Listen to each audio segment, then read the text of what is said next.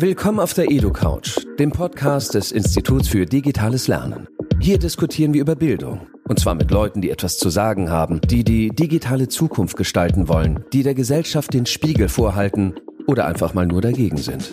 Wir glauben nicht mehr an die Schule der Vergangenheit und wollen die Bildung des 21. Jahrhunderts mitgestalten. Darum suchen wir Inspirationen und Menschen an Stellen, an denen sonst kaum jemand sucht. Zuhören, nachdenken, diskutieren.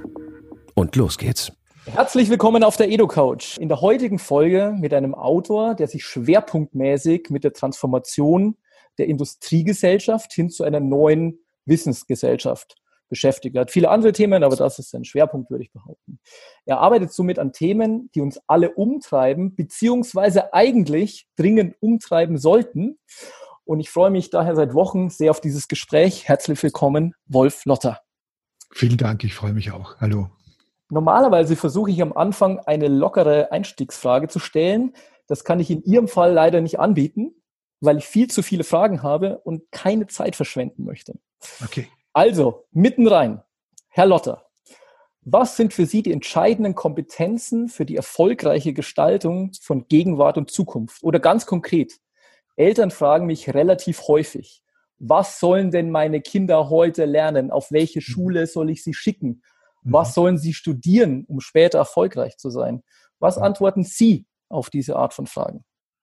Sie sollen lernen zu lernen. Das heißt, das wäre das, womit man sich konzentrieren, auf das man sich konzentrieren sollte in den Schulen und in Ausbildungsstätten. Lernen zu lernen, denn die Dinge verändern sich ständig. Wir brauchen ein Grundhandwerkszeug des Lernens, um gern und neugierig zu lernen. Das ist, glaube ich, das Allerentscheidendste. Alles andere wird nichts nützen. Denn wir gehen aus einer Zeit raus, wo wir Routinen gelernt haben, also etwas auswendig gelernt haben und das sollte dann ein ganzes Leben lang vorhalten. Das ist die alte Industriegesellschaft. In der Wissensgesellschaft müssen wir immer Neues entdecken, überraschungsfähig und neugierig bleiben. Und wenn wir dafür kein Werkzeug entwickeln und wenn wir da nicht die Neugierde, diese wunderbare Idee haben, dann bringt alles nichts. Das heißt, ich müsste dann sagen, schicken Sie Ihre Kinder nicht auf die Schule. Eigentlich müsste man sagen, schicken Sie sie nicht auf die konventionelle Schule oder schicken Sie sie nicht zu Lehrern, die glauben, dass sie das, was sie den Kindern beibringen, ein Leben lang behalten werden. Lesen, Schreiben, Rechnen, die alten Humboldtschen Grundlagen, das ist schon das Richtige. Äh, da braucht man nicht mehr. Und der Rest ist in der Tat Neugier. Also die Frage, wie verändert sich die Welt und vor allen Dingen wissen wollen, wie sie jetzt schon ist. Also nicht erst in 20 Jahren, nicht utopisch, nicht visionär, wie sie jetzt ist. Das ist das Spannende. Sie setzen sich ja auch in Ihrem neuen Buch äh, mit Bildung und Wissen auseinander. Können Sie unseren Hörern, da haben Sie eine wichtige Unterscheidung, können Sie unseren Hörern die Unterscheidung zwischen Produkt, produktivem Wissen und Kontextkompetenz erklären? Was ist da was davon hat mit was zu tun und wie hängt es zusammen? Ja, also produktives Wissen und Kontextkompetenz sind zwei Begriffe, mit denen ich operiere. Produktives Wissen wäre etwas, wo ich tatsächlich was draus machen kann für mich selbst und mit unter Beteiligung von mir selbst. Das ist ja ganz entscheidend. Wir lernen heute bestimmte Dinge, äh, die Routinen abbilden sollen, bestimmte Normen, bestimmte Lerneinheiten. Das ist auch ganz gut so. Es gibt ja auch äh, sozusagen Naturgesetze, es gibt ja auch Regeln, die sind für alle gleich. Aber wir vernachlässigen seit vielen, vielen Jahrzehnten in dieser Einheitsgesellschaft das Individuelle, das Personalisierte. Jetzt sind wir in einer Welt, in der es eine Rolle spielt, weil wir merken, wir kommen nicht mehr voran mit den Lösungen, weil wir immer nach einer Einheitslösung suchen. So, und das ist natürlich etwas völlig Absurdes. Das ist eine Sackgasse der Geschichte und des Denkens. Wir glauben, wir haben gelernt zu glauben, dass es eine Antwort auf eine Frage gibt. Es gibt aber mehrere. Es gibt nichts Alternativloses. So, das ist das eine. Das zweite ist, die Kontextkompetenz besteht darin, dass man die Dinge in den jeweils richtigen Zusammenhang setzt. Und wenn wir uns anschauen, wie wir heute in Netzwerken arbeiten, im Internet arbeiten, wie wir in Situationen arbeiten im ganzen Leben, dann sind ja die Dinge nie gleich. Die Rahmenbedingungen verändern sich, unsere Interessen verändern sich. Die Menschen haben unterschiedliche Bedürfnisse, die klarer zutage treten über den Grundbedürfnissen, die für alle gleich sind. Ja, dann wird es immer feiner, immer personalisierter. Und deshalb braucht man ein Verständnis für den Zusammenhang, für den jeweiligen. Also was ist gerade Sache, würde man sagen. Und das ist der entscheidende Punkt. Was Sache ist, was ist jetzt gerade wichtig? Dinge, die man heute, wenn man sich die Debatten anschaut, so dringend vermisst. Ja. Ich habe ein Zitat aus Ihrem Buch mitgebracht. Zitat. Mhm. Wir verstehen die Welt nur dann, wenn wir uns, wenn wir sie uns verständlich machen. Können, können Sie das unseren Hörern erklären, was Sie damit meinen? Wir leben in einer Welt, in der die Arbeitsteiligkeit seit vielen Jahrhunderten eigentlich, seit 300 Jahren, seit der industriellen Revolution immer mehr zugenommen hat. Sie gab sie schon vorher, es gab immer Meister und Spezialisten für etwas, aber wir sind mittlerweile Spezialisten der, Spezi der Spezialisten der Spezialisten geworden. Und diese Verfeinerung hat Silos geschaffen, in denen wir uns nur mehr unter den ganz wenigen Leuten verständlich machen können, die das Gleiche tun wie wir. Das heißt, wir arbeiten im wahrsten Sinn aneinander vorbei. Wir kooperieren nicht mehr, weil wir gar kein Interesse mehr haben, mit anderen zu reden. Und das hat man im 19. Jahrhundert bei Karl Marx, der hat schon von der Entfremdung des Industriearbeiters gesprochen in seiner Arbeit. Ja, äh, das heißt, er wusste nicht mehr, wozu das Ganze führt und in welchem Rahmen, in welchem Kontext das passiert. Und das Ganze hat natürlich dramatisch zugenommen. Auf politischer und gesellschaftlicher Hinsicht haben wir die Silos und die Bubbles, von denen wir so oft reden, die Identitären, aber auch das Identitätspolitische, wo ich sage, nur mehr die Leute, die meiner Meinung sind, die nur mehr das sehen, was ich sehe, die haben recht. Die anderen haben alle nicht recht. Wir müssen uns nicht mehr unterhalten, wir müssen nur mehr Recht behalten.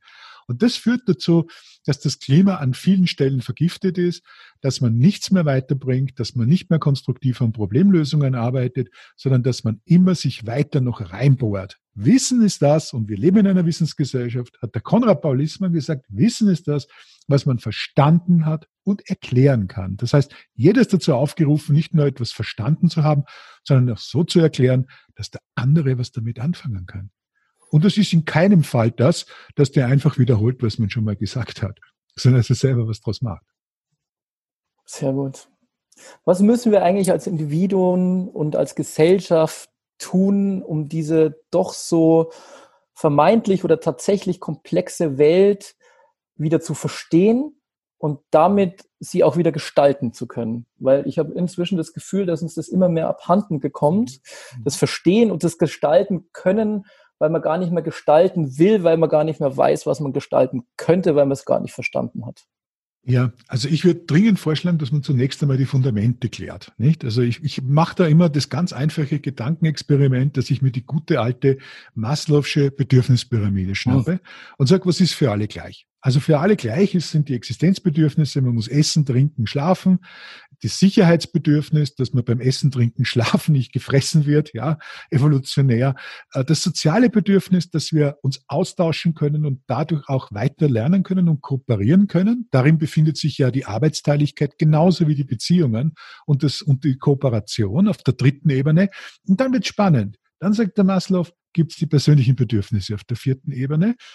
Äh, und an die geraten wir heute ran. Respekt und Anerkennung für das, was wir sind und was wir tun. Und die höchste Stufe ist die sogenannte Selbstverwirklichung. Und Selbstverwirklichung bedeutet ja nun nicht, dass jeder tut, was er will oder glaubt zu wollen zu jedem Zeitpunkt, sondern dass das, was man tut, wirklich, wirklich macht, würde Friedrich Bergmann sagen. Ja, der wirklich, wirklich will. Also das, was New Work sozusagen als Motto hat. Und hat der Friedrich immer recht gehabt. Er hat gesagt, das ist das Entscheidende, wo wir hin müssen, dass wir herausfinden, was wollen wir genau. Und wenn wir das können, dann können wir auch das, was den anderen am meisten nützt. Das sind immer natürlich Annäherungen. Das ist nie ein Ideal, aber es geht für alle in die Richtung. Und wenn wir heute nicht äh, respektieren und anerkennen, was andere tun, haben wir schon ein Problem. Und das ist auch gut so, finde ich. Das ist großartig. Hm. Und der nächste Schritt ist logischerweise, dass wir uns wieder von dieser Vereinheitlichung unseres Denkens, der Ideologien und der Gesellschaft befreien und ins Individuelle reingehen, das immer bedeutet, ein gutes, selbstbewusstes, selbstbestimmtes Ich gibt auch ein gutes, selbstbestimmtes Wir. Das ist, glaube ich, das Entscheidende. Und diese Widersprüche einmal dadurch auflöst, die ja konstruiert sind, ja, und äh, äh, die eigentlich nur den Zweck haben, dass man die, die, den Einzelnen klein hält und der Gemeinschaft etwas erzählt, was nicht für sie zutrifft, nämlich dass alle gleich wären und Unterschiede ganz schlecht. Unterschiede sind eine super Sache aber positiv gewendet, nicht negativ. Ja? Also nicht ausgrenzend, sondern mitnehmend, inklusiv weitere entscheidende Kompetenz ist ja auch die Auswahl relevanter Themen und Ideen. Und jetzt ganz konkret, ja. Ja. wählen Sie zum Beispiel für die Brand 1 Ihre Themen aus. Wann ist ein Thema, ein Projekt oder ein Unternehmen für Sie relevant? Oder anders gefragt, warum waren wir als Institut für digitales Lernen bis dato nicht relevant genug für die Brand 1? Also ich glaube, dass Themen etwas sind, also ich beschäftige mich sozusagen ja immer nur mit diesen Schlagwörtern in, in meinen Essays. Äh, und meine Kolleginnen und Kollegen in der Redaktion baldowern dann sozusagen Geschichten aus und überlegen sich etwas, was mit dem, was ich äh, mache, nur mehr am Rande zu tun hat. Ja, also ich kümmere mich sozusagen um die Frage, was bedeutet denn beispielsweise Transformation? Was bedeutet denn praktisch Entgrenzung? Was bedeutet Entfremdung? Äh, was könnte es im Kontext von, von dem bedeuten, was wir tun? Äh, und die Beispiele sind dann andere. Glaube, Aber kommen Sie vom Metathemen zum konkreten Beispiel oder sammeln Sie konkrete Beispiele und ja. sammeln daraus ein Metathema? Ich glaube, das eine geht ins andere über, weil ich muss zunächst einmal verstanden haben, was eigentlich sozusagen grundlegend passiert. Ich sag, ich, wir leiden alle seit vielen Jahrzehnten immer unter dem Problem, dass wir die Grundlagen von dem, was wir machen, nicht verstanden haben. Es gibt einen wunderbaren Satz, den ich auch in, in Zusammenhänge zitiere, von Heinrich von Bierer, dem ehemaligen und durchaus ja umstrittenen Siemens-Chef, ja. Aber der hatte mal so ein unglaublich helles Aufblitzen gehabt. Das fand ich so großartig. Der hat in einem Interview gesagt, vor 25, vielleicht sogar 30 Jahren, ich weiß es jetzt nicht so genau. Er hat gesagt, wenn Siemens wüsste, was Siemens weiß, und das trifft natürlich nicht nur auf Siemens zu, sondern auf uns alle. Wenn wir wüssten, was wir wissen, was schon da ist, welche Möglichkeiten wir in der Gegenwart nicht sehen, weil wir diese Fundamente und Grundlagen nicht gründlich uns anschauen, dann wären wir begeistert. Wir sind begeistert, was wir vorfinden, was eigentlich da ist. Die alten Journalisten haben immer gesagt, die Geschichten liegen auf der Straße und recht haben sie gehabt. Also die muss man nicht irgendwie in der Ferne suchen oder in irgendwelchen Visionen, sondern es ist alles da. Man muss es nur mal von einem anderen Standpunkt aus betrachten und man muss gründlich und redlich die Frage stellen, was bedeutet denn das, was wir so selbstverständlich jeden Tag tun? Warum gehen wir jeden Tag in die Arbeit? Warum gehen wir jeden Tag in die Schule? Warum fängt die um halb acht oder um acht an? Warum gehen wir um neun ins Büro? Warum gehen wir um fünf nach Hause? Warum bewegen sich alle gleichförmig zur gleichen Zeit irgendwie auf der Straße? Das sind doch einfach normale Fragen. Man kann doch nicht ein ganzes Leben damit verbringen, dass man so einen Unfug tut und sich nie fragt, was tun wir eigentlich? Also das, mehr geht's ja eigentlich gar nicht. Es geht also um dieses Aufbrechen in die Normalität, wo man sagt, das, was wir regelmäßig tun, was wir regelmäßig machen, Herrschaften, was ist das eigentlich? Und geht's nicht auch anders? Und das ist die Frage, die ich dann versuche, dann immer wieder sozusagen von hinten einzufädeln. Geht's nicht auch anders? Es kann ja auch durchaus sein, dass es nicht anders geht. Nur glaube ich, dass wir heute in einer Wissensgesellschaft die Arbeitsformen der Industriegesellschaft imitieren, wo es drei Schichtbetriebe gegeben hat, dreimal acht Stunden am Tag mussten die Maschinen laufen. Und deshalb haben wir Staus und deshalb haben wir auch Umweltprobleme en masse das halte ich schon für albern, dass man nicht damit zugreift und sagt, was ist denn da eigentlich los? Jetzt sehen wir ja beim Homeoffice in der Pandemie, dass viele Dinge gehen, von denen immer alle gesagt haben, das gehen unmöglich und das wird unmöglich. Reif, unmöglich. Unmöglich. All, jede soziale Beziehung und alles ganz Alles Quatsch. Das sind alles Ausreden. Das ist ja eine Ausredengesellschaft. Eine, jede Wohlstandsgesellschaft ist eine Ausredengesellschaft, die immer versucht, sich zu drücken vor dem, was zu tun ist, nämlich was ist und was fangen wir Neues und Gutes damit an. Und wenn wir das nicht lernen in guten Zeiten, dann müssen wir uns darauf verlassen, dass die schlechten Zeiten kommen und uns die Not das beibringt. Und das möchte ich verhindern. Das ist im Grunde genommen mein bescheidener Beitrag, sozusagen äh, die Welt nicht schlechter zu machen, als sie ist. Von besser wollen wir gar nicht reden. Ja, ist nicht, nicht ganz unwichtig, wäre diese Beizwage in dieser Gesellschaft. Aber dieses radikale Fragen nach dem Warum, das haben wir uns auch mal auferlegt und zwar in Bezug auf Schule. Und wir haben daher eine Schule in virtueller Realität konzipiert. Mhm. Einfach nur, weil wir sehen wollten, was mit Schule passiert, wenn man sämtliche Prämissen, und zwar ganz radikal, auch die Bauvorschrift, auch alles, was dazugehört, ja. der heutigen Schule hinter sich lässt. Ja. Was ja. würden Sie uns dabei raten zu beachten? Welche Aspekte sollten wir dabei auf keinen Fall aus den Augen verlieren? Oder wie Sie gerade gesagt haben, was, was sollte man vielleicht auch weitermachen, weil es sich bewährt hat und auch in der neuen Zeit, Anführungszeichen, auch eine sinnvolle mhm. Rolle spielen kann? Also ich bin ein Freund der humanistischen Bildung und zwar vielleicht nicht bis in jede Facette, so wie das im 19. Jahrhundert passiert ist, ja, aber ich glaube, dass es richtig ist, universelle Bildung zu haben, eine universalistische Bildung zu haben, aber nicht eine, die auf Vereinheitlichung abzielt, also nicht dieser Universalismus, der westliche Universalismus, sondern ein Universalismus, der uns bewegungsfähig macht. Also das ein Schweizer Messer, ja, also bin ich wieder bei Humboldt und da braucht man das Rad nicht neu erfinden, da ist alles dabei.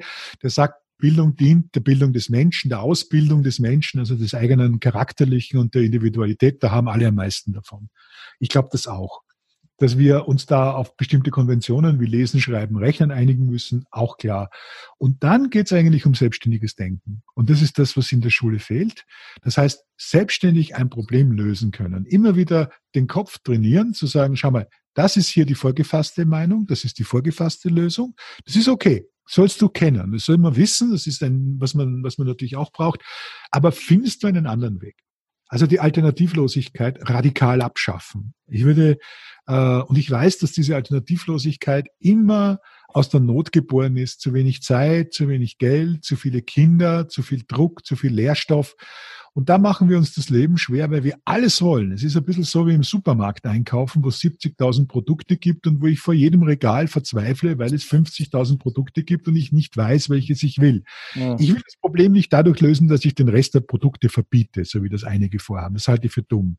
Ich will das Problem dadurch lösen, dass ich weiß, was ich will und besser genauer hingehe aufs Regal und sage, das ist meins, das ist meins, das ist meins. Und das soll eine hohe Bandbreite haben. Und bei der Bildung ist es genauso. Bei der Bildung müssen wir in Zeiten des Überflusses lernen, Entscheidungen zu treffen, die für uns passen, weil wir dann die negativen Folgen der Vielheit beseitigen, automatisch. Also es bleibt, wir müssen nicht mehr die ganze Zeit etwas quantitativ konsumieren, also möglichst viel Lehrstoff in uns reinschlucken, genauso wie wir möglichst viel konsumieren müssen, sondern wir sagen, wir treffen eine Entscheidung für oder gegen das und dann gehen wir mit dem weiter. Aber dazu muss ich entscheiden lernen. Und das ist selbstständiges Denken. Sehr schön.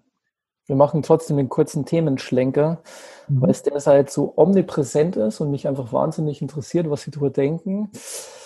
Corona, daher, ich habe es mhm. gesagt. Äh, was sind Ihrer Meinung nach die zentralen Erkenntnisse? Was hat uns diese Krise oder wahrgenommene Krise über Politik, Gesellschaft und Medien verraten? Auch über ja. Bildung? Ja. Was war für Sie dabei überraschend und was können wir daraus vielleicht auch für die Zukunft lernen? Also überraschend war für mich, dass es, was meiner Hoffnung Nachdruck verliehen hat, dass mehr Leute selbstständig arbeiten können, als ich es jemals gedacht hätte. Die sind ganz gut damit zurechtgekommen, dass sie ja. nicht in die Firma fahren und dort den Chef vorfinden, der ihnen sagt, was zu tun ist, sondern weil sie das selber können. Also da haben wir schon mal die Definition von Wissensarbeit nach Peter Drucker. Wissensarbeiterin, Wissensarbeiter ist jemand, der seine Arbeit besser kennt als sein Vorgesetzter.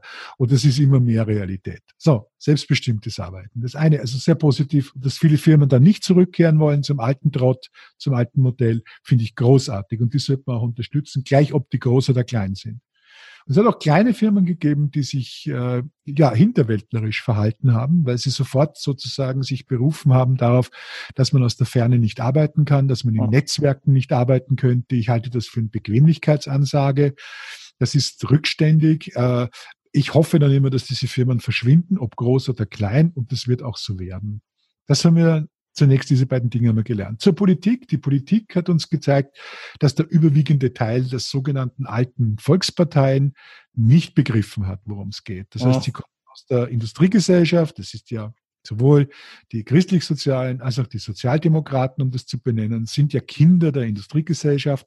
Und da gibt es immer auch andere und da gibt es immer auch welche, die es verstanden haben, dass es anders geht.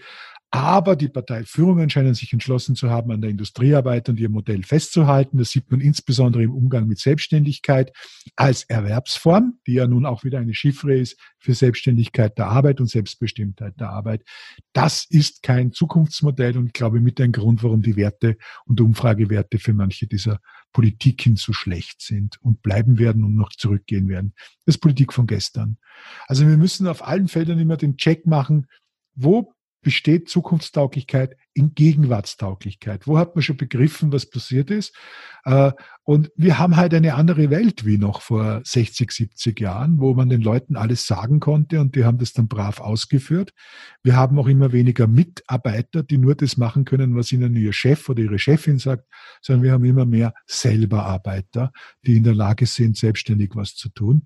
Und für die kann man nicht eine Politik machen, die am Gutshof und in der Fabrik gepasst hat, aber nicht mehr in die Wissensgesellschaft. Das sind meine Lehren zunächst einmal. auch, dass äh, es natürlich Verunsicherte gibt, äh, äh, allenthalben, äh, die meinen, sozusagen eine Generalverschwörung erkennen zu müssen, in dem was passiert, halte ich für eine tragische Entwicklung. Aber das war in gewisser Hinsicht vorhersehbar. Ich wollte gerade sagen, das ist doch wenig überraschend, oder? Wenig überraschend, ja. Also das, mich wundert eigentlich, dass es so wenig sind und bin eigentlich Gott froh, dass es so wenig gibt. Ja. Ja. Aber man muss das mal, man muss es auch klar so benennen. Es ist halt so, dass man, äh, dass man daran ja auch eins merkt, dieses nicht differenzieren können. Es ist ja ein Unterschied, ob ich äh, einen politischen Vorgang habe, wo es immer eine Alternative gibt, oder ob ich mit einem Virus zu tun hat, der äh, mit mir nicht demokratisch verhandeln wird darüber, was er, was er zu tun gedenkt oder nicht. Und wenn ich das nicht mehr auseinander habe, wenn ich die Zusammenhänge hier nicht mehr benennen kann, dann frage ich mich, was sonst noch geht. Und dann sind wir klassisch in der Verschwörungstheorie drin. Es gibt böse Menschen, die böse sind und Böses tun und äh, da zeigt sich halt auch ein bisschen dieses Moralisieren in unserer Gesellschaft, spiegelt sich da für mich wieder, weil sonst könnte es das gar nicht geben. Ich würde die Leute zu nüchterner und pragmatischer Denkart erziehen wollen lieber oder anhalten wollen. Erziehen ist da ein schwieriges ja. Wort. Äh, zur Nüchternheit, wo man sagt, denk mal drüber nach, welche Interessen es gibt und die schaust du dir mal kaltblütig an und dann siehst du erst, dass es ein Quatsch ist. Also Bill Gates will ja keine Impfung verkaufen. Bill Gates hat keinen Virus entwickelt äh, und äh, er hat es auch nicht vor. Und wenn man das weiß, und das ist ein Bildungsproblem, wenn man das weiß und wenn man von dieser, von dieser moralischen Sichtweise von Welt mal runtergeht und in eine vernünftige und pragmatische geht, dann ist man schon einen Schritt weiter. Wie viel von dieser Entwicklung würden Sie denn dem klassischen Leitmedium auch als ausschlaggebenden Grund aufschreiben wollen? Stichwort die doch recht ähm, wenig differenzierende und wenig hinterfragende äh, initiale äh, Berichterstattung, zumindest im Frühjahr, in den ersten Wochen. Ja. Meiner Wahrnehmung hat es schon auch solche Dinge eher befeuert. Ja. Ja, Medien sind Polarisierungsmaschinen. Also das, von der eigentlichen Funktion äh, Demokratie gestaltend im Sinne von, ich liefere dir die Informationen darüber, dass du selbst denken kannst und selbst entscheiden kannst, ist ja etwas geworden, wo man sagt, ich vereinnahme deine Meinung für die oder jene Seite und zwar nur zu dem Zwecke, dass ich sozusagen den Umsatz steigere. Jetzt gibt es eine Medienkrise. Die Medienkrise besteht darin, dass Journalisten nur mit Journalisten reden dass sie den Flurfunk ernster nehmen als die Wirklichkeit draußen, dass ihnen, um es ganz einfach zu sagen, die Leser wurscht sind, aber dafür die Kollegen umso bedeutender. Und das führt dazu, dass man in der eigenen Suppe schwimmt und in der eigenen Suppe kocht. Und deshalb gibt es eine Medienkrise. Das ist eine Bedeutungskrise, der man auf typische Art und Weise in unserer Kultur dadurch entgehen, zu entgehen versucht, indem man Identitäten bildet, mhm. aber nicht richtige Identitäten, sondern identitär wird. Also die Medien sind auch identitär geworden. Das sind genauso Identitäre wie die, auf die man mit dem Finger zeigt und sagt, schau mal, die erzählen sich die ganze Zeit, dass Bill Gates ein Verschwörer ist und die sagen immer, es gibt eine Weltverschwörung der Ökonomie und es gibt eine Weltverschwörung der Virologen. Und bei den Journalisten ist es eben die Weltverschwörung der Wirklichkeit gegen sie äh, und der Realität. Und deshalb bin ich ja etwas distanziert zu dem Beruf, den ich also pro forma ausübe, weil ich habe mich immer als Publizist gesehen und nicht als Journalist in diesem Sinn.